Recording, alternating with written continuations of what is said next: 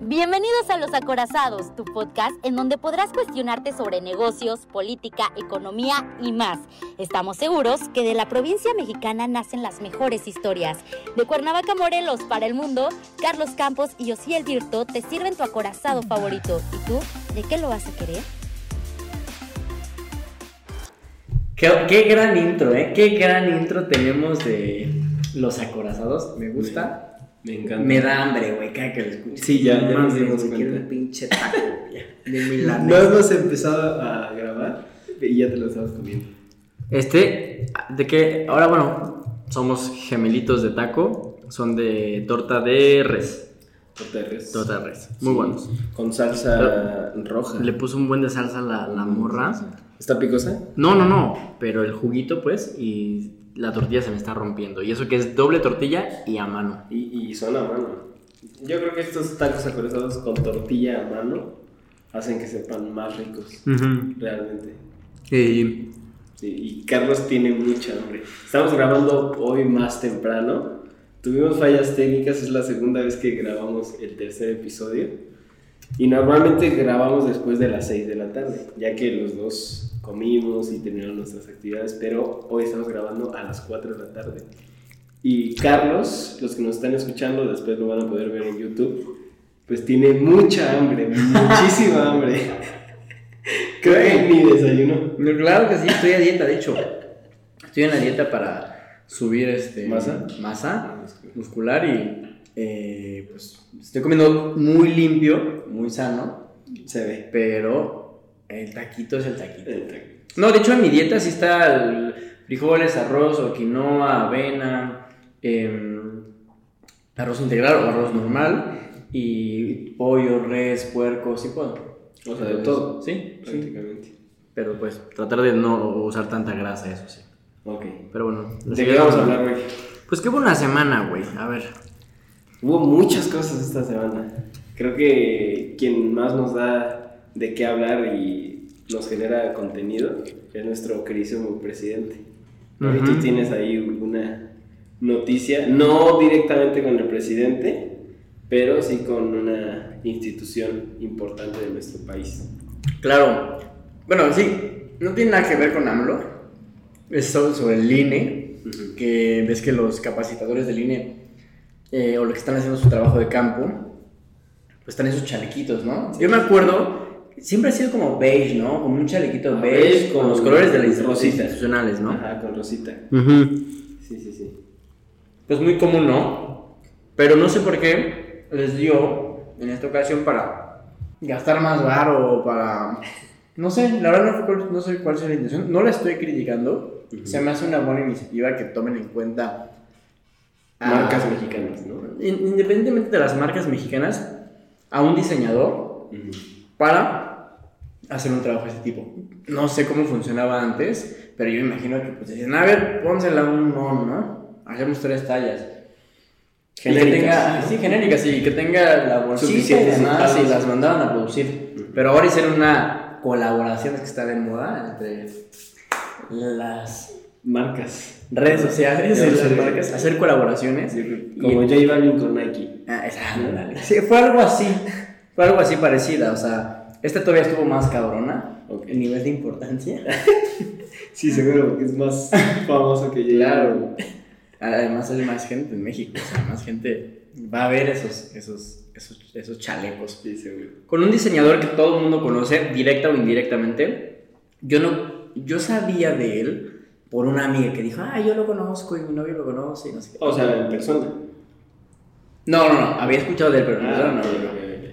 Pero de esta, de esta chamarra de, de los, este, de los white que se puso muy de moda. México y Me- México is the shit, ¿no? Que a mí nunca me gustó, güey. Yo nunca dije, wow, me A mí tampoco me identifico". Sí, yo. Creo, creo que salió y se hizo más relevante cuando teníamos a nuestro querido amigo Donald Trump como Trump. presidente de Estados Unidos. Claro. Con todos estos, pues, comentarios Racistas. racistas en contra de México y Latinoamérica y todo eso. Entonces surgió esta que es una chamarra, porque no es hoodie, Sí. es una chamarra, ¿no? Es una chamarra. Ujú. Sí, una chamarra como la de la prepa, güey. Sí, sí, sí. Yo me acuerdo Ah, que... sí, como las de la prepa. como- y... Y se hizo muy famosa, demasiado. No sé cuántas ventas haya generado, pero creo que en su momento fue buena la iniciativa, porque pues es mexicano, ¿no? El diseñador. Pero ya que empezó a llegar esta chamarra a un sector que es la minoría en México y con fotos... No, pero fue, fue su objetivo.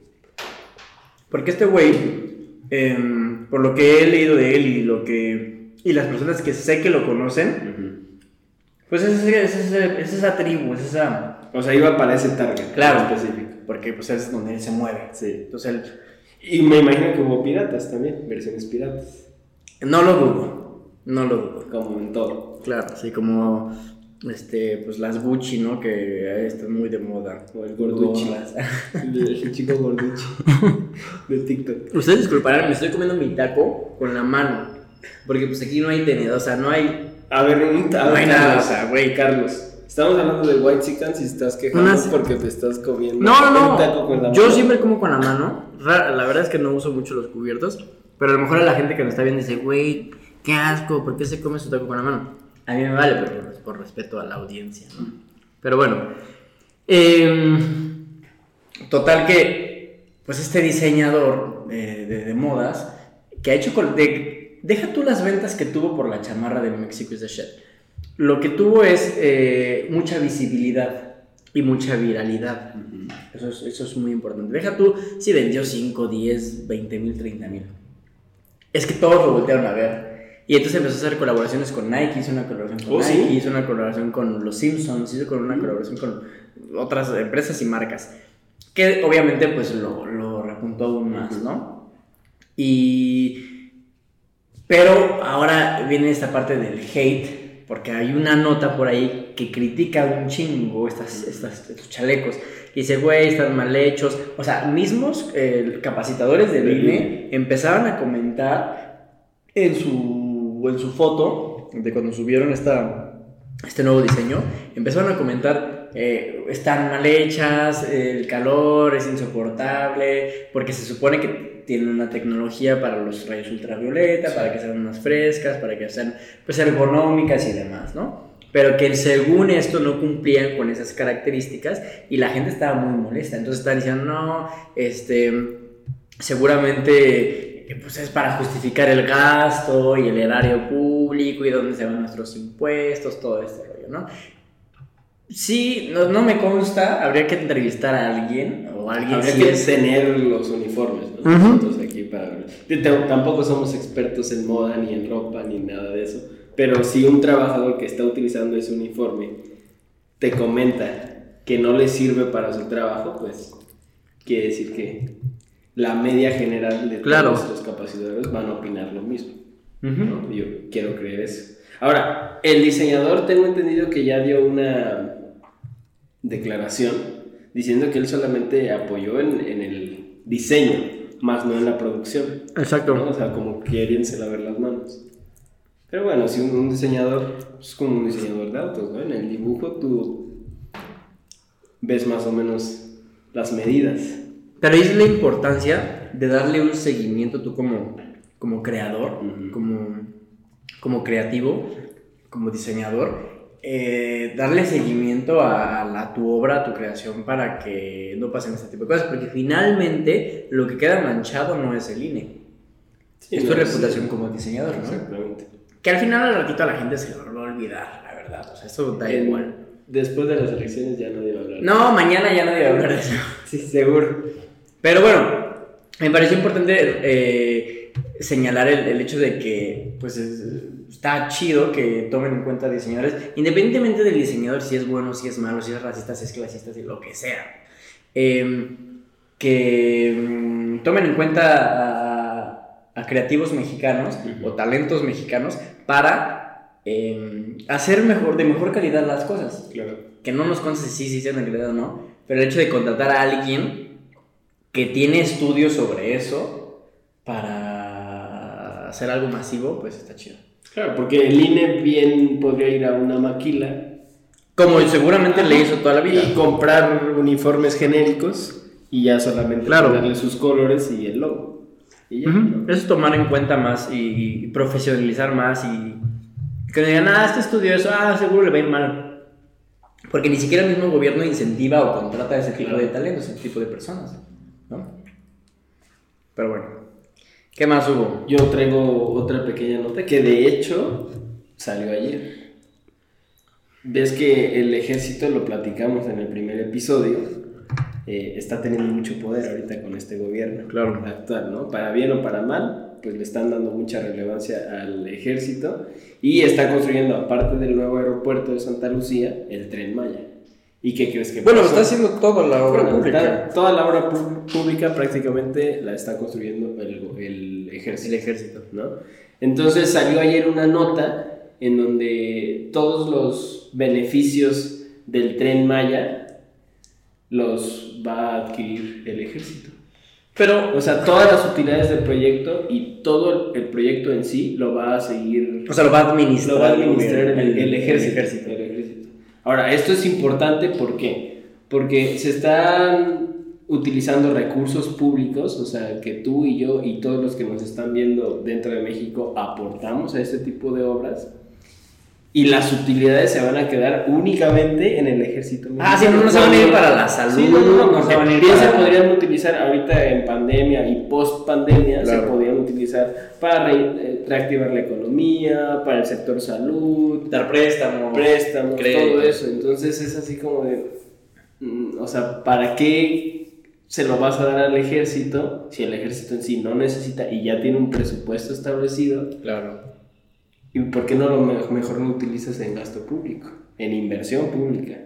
Que es lo que más... Pero él lo dijo tal cual, o sea, Andrés no le dijo las utilidades y todo. No, no, no, el presidente no lo dijo, pero ya en la administración pública se sabe, y ayer salió la nota, que todas las utilidades van a ser directamente para el ejército. Directamente. Entonces, ya la directora de este proyecto le preguntaron y ya la cuestionaron sobre por qué el ejército va a tener que administrar este proyecto y qué crees lo que dijo ¿Qué dijo? que porque el tren Maya se está construyendo en sí en zona turística, pero en zona de narcotraficantes.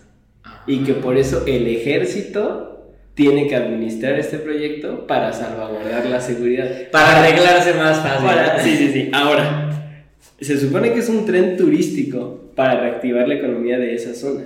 Ahora, tú como turista, no tanto mexicano, pero sí extranjero, escuchas eso, que el ejército tiene que administrar ese tren por la inseguridad, ¿te subirías a ese tren? Pues por morbo. Por morbo, sí, pero... O sea, son cosas que no se tienen que decir realmente. No, o sea, cada- a mí cada vez me sorprende más la, la- los argumentos que la- esta administración, la, administ- la administración actual, para decir pura pendejada. O para justificarse de una manera, o para dar una- un argumento de, es que estamos haciendo esto por esto. Muy... Bueno, a lo mejor y también está bien que no nos mientan, ¿no? y que digan las cosas derechas, ¿no? No sé, a mí todas las obras públicas que, que, que está haciendo Andrés Manuel, o sea, el aeropuerto eh, y el tren Maya, que son como las más relevantes, eh, independientemente de las refinerías y eso, se me hacen muy, muy de más, muy forzadas, muy sin un orden, sin, o sea, no sin una planeación, porque yo conozco gente que está trabajando directamente en despachos de arquitectura haciendo el, el proyecto, pero independientemente de eso es, ok, ¿a dónde vas con un tren? ¿Cuál es el propósito? Sí. O sea, no sé, o sea, yo siento que son caprichos del presidente. Bueno, no siento, son realmente. El hecho de no detenerlos, de no quitarles un poco de presupuesto para pasarlo al tema de las vacunas y demás, eh, pues Exacto. Es que incluso la inversión privada mencionó el año pasado, que fue el primer año de pandemia, que por qué no suspender durante ese año esas obras que sí se podían hacer Exacto. para pues dar recursos al sector salud. Y no se hizo. O sea, se supone que piensan terminar. No, porque dijo el presidente que 2022. sí alcanzaba. Ajá, supuestamente. Pero mira, todas las contradicciones que tiene. Es una O sea, contradicción. el peor enemigo de Andrés Manuel es López Obrador. o sea, el del presidente. Pensé que iba a decir es Calderón. Bueno, el Es el segundo, ese es el segundo. Desde el 2006. Imagínate qué tan obsesionada está con. Imagínate que Am- AMLO fuera tu ex, ¿no? Y que esté tan obsesionado. Mi ex es peor. Es como el ex así. Mi ex es peor. que no te deja. Ya pasaron cinco años y ahí sigue. ¿No? Pero bueno, hablemos de cosas un poquito más amenas, cosas que nos van a hacer volar un poco. Ya sabes de qué hablo. Ya, ya. ¿no? Sí, sí. Ok, pues está México a punto, a punto, a punto, a un pasito de ya legalizar la marihuana de manera recreativa. Y Carlos está muy feliz, muy feliz por todos los viajes que se van a hacer sin necesidad de tomar un avión. Claro. Güey, a mí, a mí personalmente, yo como detesto la marihuana.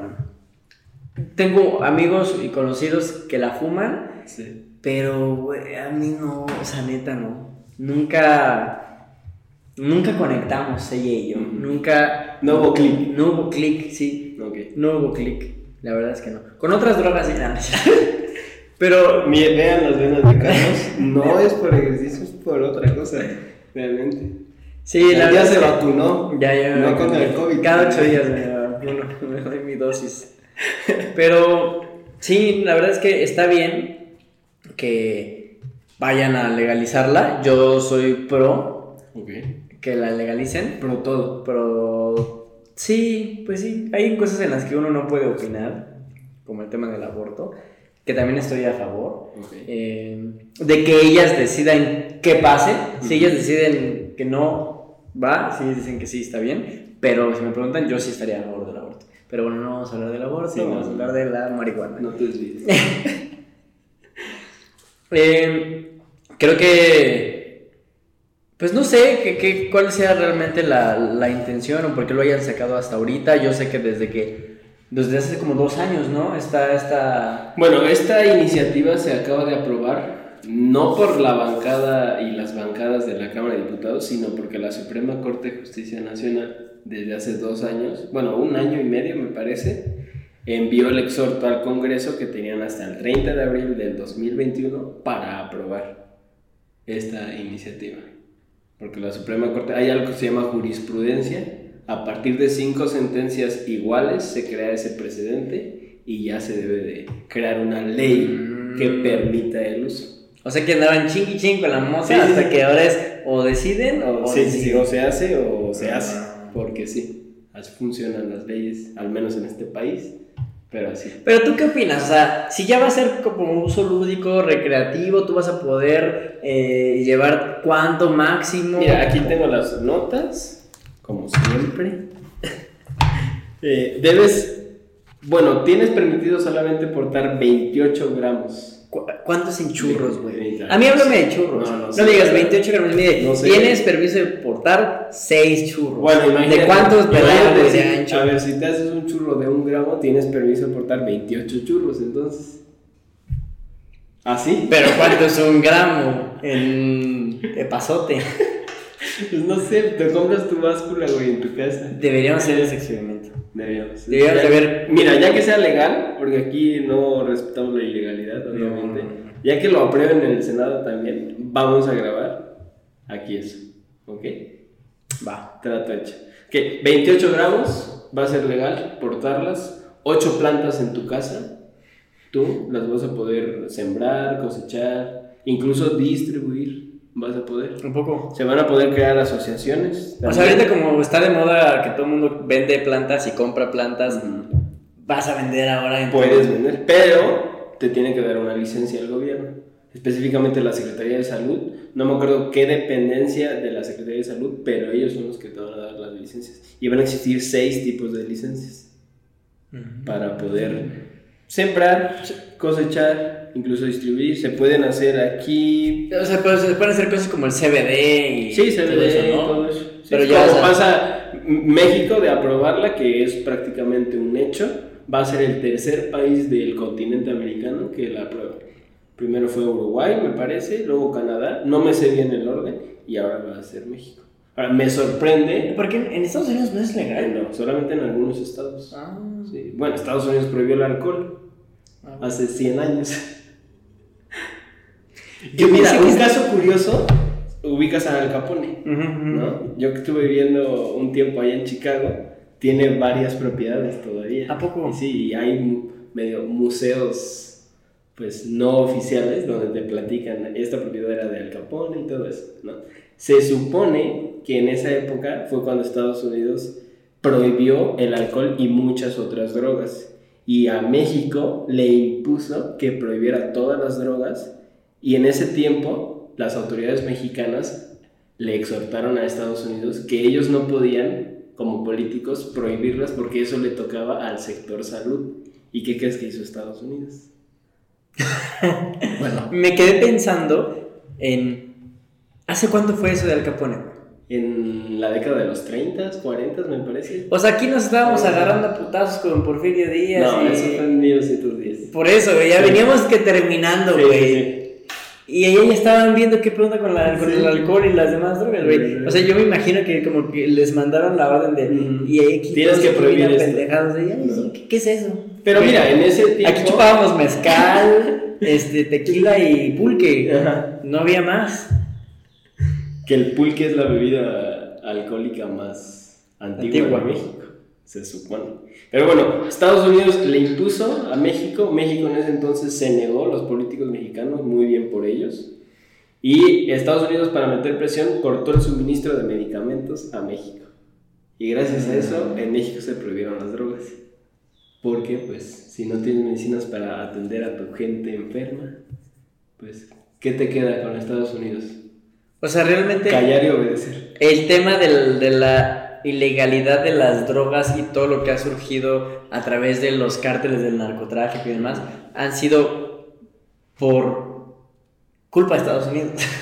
Pues mira, O sea, nos orillaron a eso porque... sí. pues, como pues, muchos otros países, no solamente en México, ¿no? Aquí estamos hablando de víctimas y, victi- y el victimario. El victimario, al menos en los últimos 100 años, es ese país, ¿no? De muchos... De Pero independientemente de eso, ok, ya tenemos a, a Estados Unidos que llega y quiere imponer cualquier cosa y hacer su ley, ¿no? Pero, ¿tú qué opinas de que realmente si la gente pueda usarlo como de manera recreativa, independientemente de los números y de lo que puedas, eh, todo el mundo tiene acceso a la marihuana hoy, o sea, de que te digan "Es que tienes permiso a 8 gramos, yo me acuerdo que en la prepa tenía un cuate que llegaba con 200, 300 gramos de marihuana y, y literalmente, o sea, abría la mochila y, uff, o sea, el salón apestaba, apestaba y decías, pues nadie decía nada, ¿no? Sí. Y, y así estuvo los tres años de la prepa. Obviamente no llevando 200 gramos diarios, pero en una ocasión sí llevó como 200 o 300 gramos porque venía de no sé dónde con el dealer y pues lo tuvo que pasar a la escuela. Entonces esto pues si te hacen legal poquito, mucho, la gente siempre lo ha consumido y ahora lo va a consumir, ¿qué opinas? ¿Lo va a consumir más? Y la gente que no lo consumía o que no le gustaba o lo que sea o que, o que no conocía, ¿va a haber más marihuanos pues? ¿O va a haber menos marihuanos? ¿O va a haber la misma cantidad de marihuanos? Yo creo que va a haber la misma cantidad.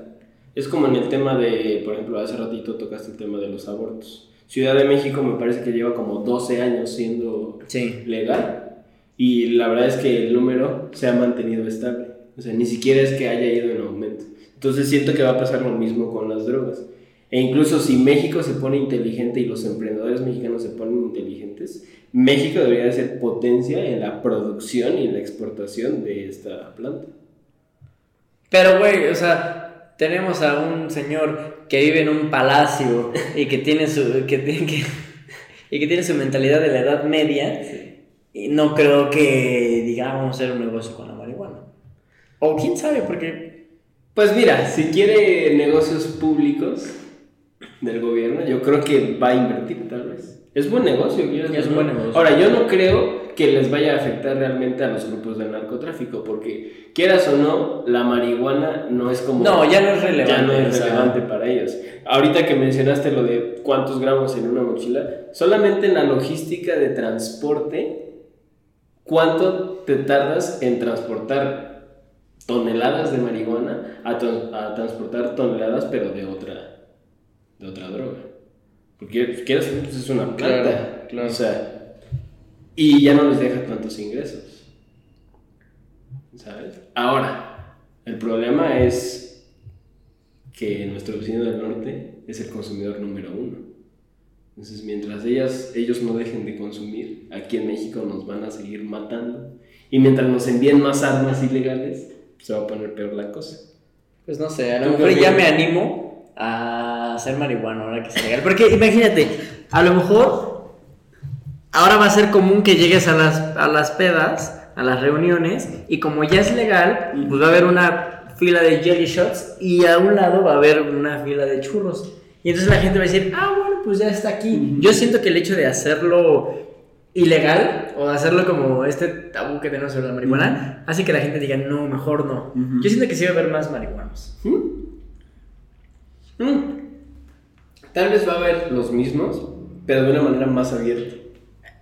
¿No? Y a lo, a lo mejor en nuestros ojos va a decir, ah, es que hay más marihuanos. Ujú. Pero son los mismos nada más que no sabíamos que eran marihuanos. Exactamente. ¿no? Sí, o sea, no salían al público. Ahora, tú con tus hijos, eh, o sea, en 10, 15 años que No tengas tengo hijos, que tengas hijos, o con tus sobrinas o gente pequeña en tu casa, en 10, 15 años, que se normalice aún todavía más.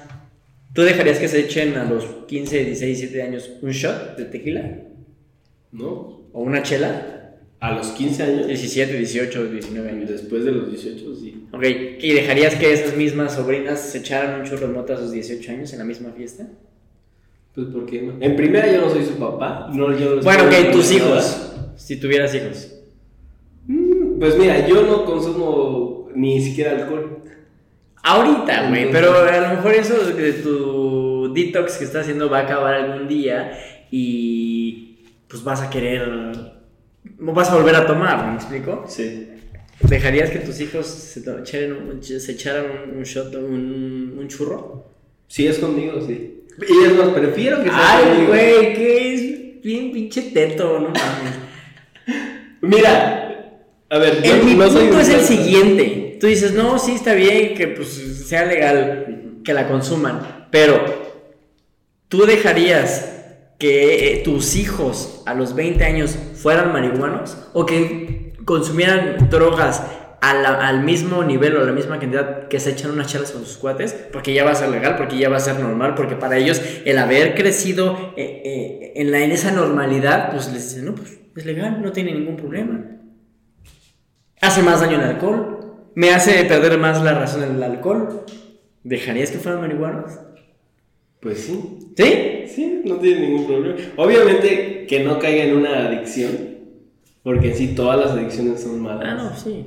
¿no? Pero si lo hacen como una experiencia, porque yo lo hice, y yo soy fiel creyente de que aquí te tienes que ir habiendo probado, tal vez no de todo, pero casi todo. Te balconeaste. Ya probaste de todo. No, no de todo. Casi de todo, ¿no? Pues mira, ¿qué te vas a llevar?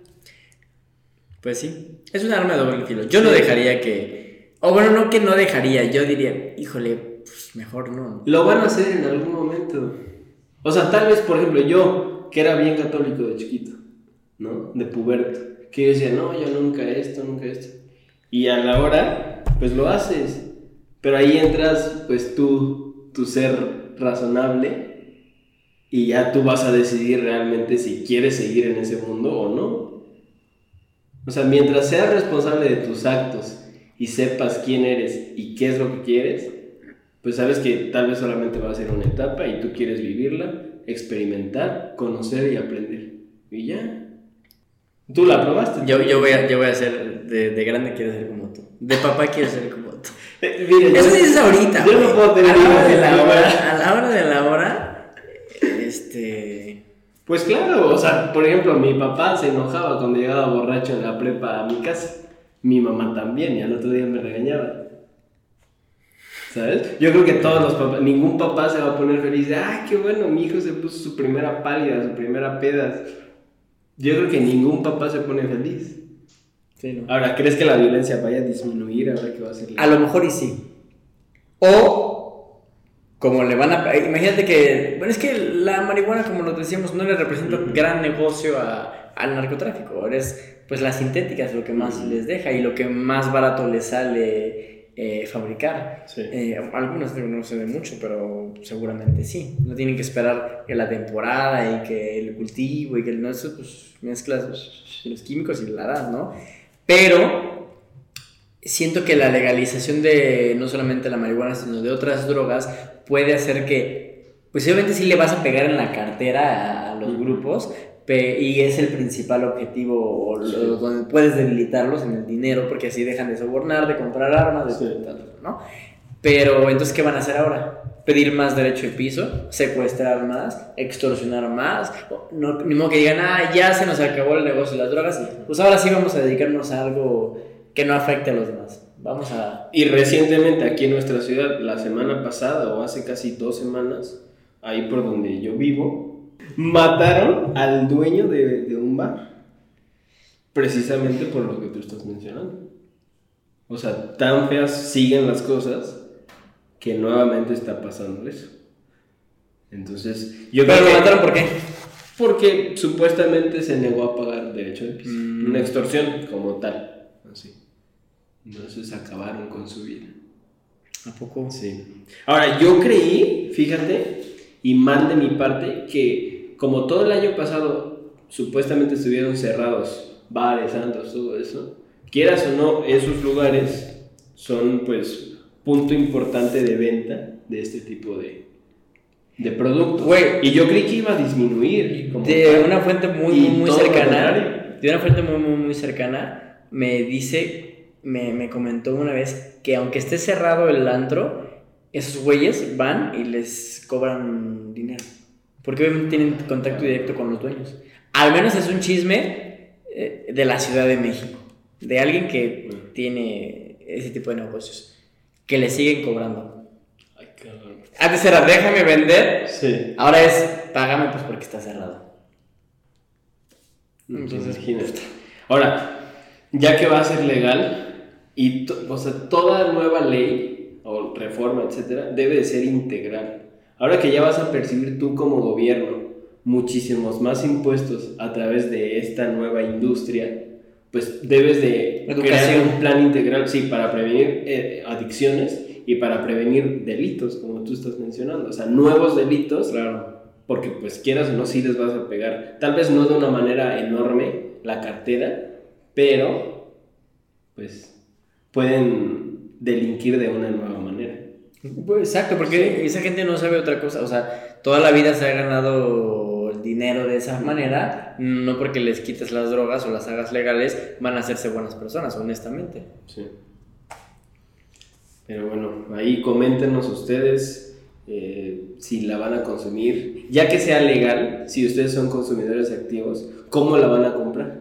A mí eso es lo que me interesa. O sea, ¿qué, como o sea, cigarros, como... No, no, no. Porque sí, tarde o temprano va a haber empresas. ¿Qué tipo de productos? Que, que, pues la marihuana ya cotiza en bolsa. Ah, sí, Pero no hay como tal un, un malboro de marihuana. Ah, no, no, Pero sí hay. En México. En México. Ajá, en México. Pero en Estados Unidos sí hay empresas que ya cotizan en la bolsa, que eh, siembran, cosechan. Sí, hacen todo. Venden todo. Entonces, pues supongo que va a pasar lo mismo en México. Y yo espero que igual los emprendedores mexicanos y el gobierno se pongan las pilas para que las empresas sean sí de capital mexicano y que crezcan, porque seguramente, y va a pasar, empresas canadienses, como pasa en la minería, van a querer venir a México a poner sus empresas, todo eso, como suele pasar.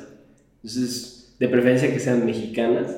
Y yo la duda que tenía era si va a ser más caro ahora que va a ser legal comprarla de manera legal o te va a salir más barata comprarla de manera ilegal. O sea, tú como consumidor activo que nos estás escuchando o viendo, ¿cómo la piensas comprar? O sea, ¿cómo crees que te va a convenir a ti comprarla? Yo creo que va a convenir tenerla en tu casa, o sea, cultivarla tú. Pues sí, Yo tuve un compañero en la prepa que eso... Eso es lo más barato. Sí, Y sigue haciendo. Es como los que los, ahorita los famosos huertos en casa, Que tengo mi jitomate, que tengo mi lechuga, que tengo no sé qué. Pues ahora tengo mi mota. Y si tienes permitido tener 5 o 6 plantas, pues hasta puedes venderla. ¿Me explico? Sí. Y pues ahí cero está una neni de marihuana. una neni dealer. ¿En dónde, en ¿En dónde entregas mota, neni? Quiero cinco churros, neni. No lo dudes, ¿eh? En Facebook se van a poner la gente a comprar y a vender marihuana. Sí, seguro. Yo me imagino. Tú la vas a comprar. Yo no. Yo no. Di no a las drogas y no.